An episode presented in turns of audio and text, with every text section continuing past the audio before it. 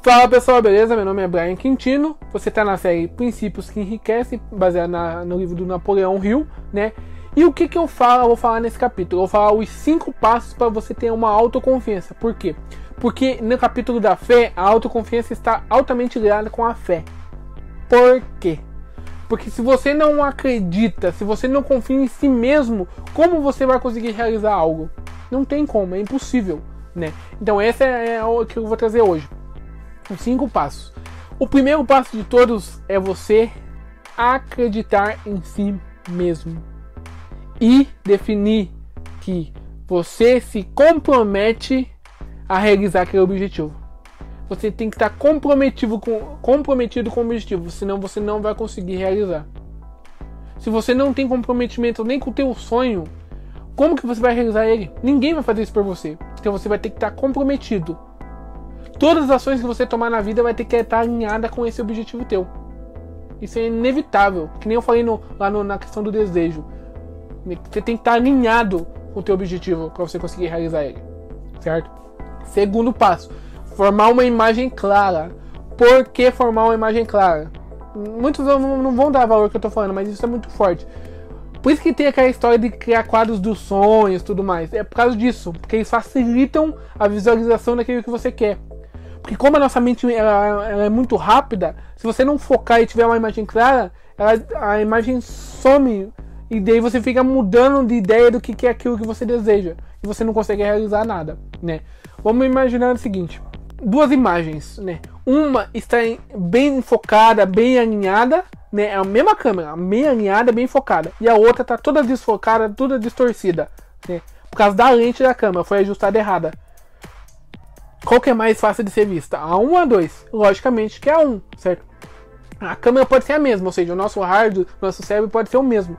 Mas como a gente tem, não, tem, não foi ajustado, alinhado para a imagem que a gente queria, né? A imagem saiu distorcida. E quando eu vou analisar a imagem para mim conseguir chegar ao resultado, eu não consigo analisar ela. Por quê? Porque ela está distorcida, eu não consigo ter uma noção clara daquilo que eu tenho que fazer e eu acabo não realizando aquilo que eu desejo. Agora, se ela está bem definida, eu consigo ver ela claramente, consigo, não, é aqui que eu tenho que chegar e vou ah, focar naquilo para realizar, certo? Não sei se a minha analogia foi boa, mas essa é a noção. Tipo, quanto mais clara for a imagem, mais definida, mais fácil é você realizar ela. Certo? Por isso que você tem que ter uma imagem clara daquele. Como se fosse se você tivesse tirando uma foto daquilo que você deseja no momento que você quer, lá no, exatamente do jeito que você quer. E como você faz isso? Você vai parar 5, 10 minutos e vai começar a imaginar o que você quer. Você poder até anotar no papel para ficar mais claro, você ajustar a imagem. E lá, depois que você ajustou a imagem, você, pô, é isso que eu quero. E sempre você vai pensar nessa imagem. Então você tem que focar ela bem para você sempre imaginar ela. Se você até poder pegar uma imagem tua e colocar, você lá, a tua carinha na, lá na onde que você quer, com uma imagem parecida com aquilo que você quer, com o carro que você quer, não sei o que você quer. Mas para ficar mais fácil. Aquele chamado quadro dos sonhos, né? É uma boa fazer, certo? Terceiro passo. Primeiro foi se comprometer, segundo é a imagem, terceiro é. O terceiro, como é que eu vou explicar isso? É, você vai ter que ter momentos de autoconfiança. O que é criar momentos de autoconfiança? É você começar a fazer pequenas coisas que você não faz normalmente para te gerar autoconfiança no invisível, no, no incerto, no imprevisível. Porque quando você começa a fazer coisas que você não faz normalmente, isso você vai estar mandando pro teu cérebro a ideia, tipo assim, ei, é, eu consigo fazer aquilo que, você, que eu nunca fiz. Então, se eu consigo fazer aquilo que eu nunca fiz, para mim realizar meu objetivo vai ficar mais fácil. Porque o teu cérebro não. Ele vai entender, não. É, eu nunca cheguei nesse objetivo, mas eu sou capaz. Porque eu tenho um histórico de coisas que eu fiz que deu certo. Certo?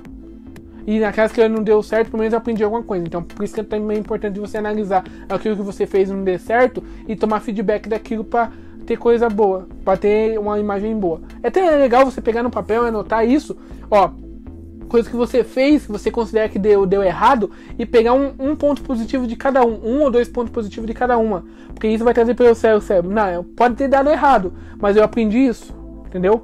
Porque isso vai fortalecer a atuação com coisas que é impossível, ou imprevisível, ou incerta, certo? O quarto passo é você definir coisas que vai te levar até o objetivo teu. Por exemplo, ah, eu quero ser empresário. Então eu tenho que falar com pessoas, eu tenho que analisar cliente, eu tenho que estudar o produto, eu tenho que estudar sobre o mercado. Então você começa a analisar coisas que, que vão te alinhar, te levar até teu objetivo, certo? E o quinto ponto é, pelo amor de Deus, esse eu acho que é mais principal de todos, todos, todos, todos. Não passe por cima de ninguém. Não tente dar jeitinho. Não. Acho que não, não é complicado dizer, porque o não você não consegue acompanhar não. Sim. Então vamos mudar a palavra. Evite ao máximo passar por cima das pessoas. Evite ao máximo enganar as pessoas. Evite ao máximo é, tentar ganhar algo em cima dos outros. Porque eu usei essa analogia? Porque assim, o, o não gente, o teu cérebro não entende muito bem. Então você tem que ter uma outra palavra que você entenda. Certo? Pode, você pode pensar em outras palavras aí, mas a, a ideia é evite, evite tudo isso. Porque tudo isso vai te trazer resultado negativo a médio e longo prazo. No começo pode até ser bom, mas se você analisar a médio e longo prazo, todas as pessoas que fizeram isso se ferraram. É fato, isso não tem, é uma lei universal. Então, e outra, porque quando você dá o máximo e o melhor de si, é impossível o universo não te trazer coisas boas e resultados inimagináveis. Porque o universo não se deixa vencer em generosidade. Eu não sei quem falou isso, mas enfim. O universo não se deixa vencer em generosidade. Pense isso. Então, o máximo que você der e, e trazer de bom para as outras pessoas isso vai ser multiplicado por, sei lá, 10, 20, 30 mil vezes. Você pode até não, não, não ter noção disso quando isso chega até a sua vida. Não importa o tempo, isso vai chegar. Então as coisas boas vêm para quem faz coisas boas, certo? Eu não tô pedindo para você ser é, bonzinho, não tô pedindo para você ser humilde, não, não humilde sim. Não tô pedindo para você ser é, o coitadinho, o benevolente, o anjinho. Eu tô pedindo para você, não engane, não é, seja injusto, não passe por cima. Porque muitas vezes, você, por exemplo, você está fazendo alguma coisa, você vai precisar dar, dizer não para as pessoas. Você vai precisar sim é, ser um pouco egoísta em pensar em você. Vai sim. Vai ter momentos que você vai falar, nossa, mas eu não tô com vontade de fazer isso. E vai ter que se resguardar e não fazer. Por quê? Porque, querendo ou não, você é um ser humano, você tem sentimento. Mas você não pode. Tem uma, uma certa linha ali que você não pode ultrapassar. Certo? Tem um certo nível ali de, de aceitação, mas tem coisas que não dá pra você fazer.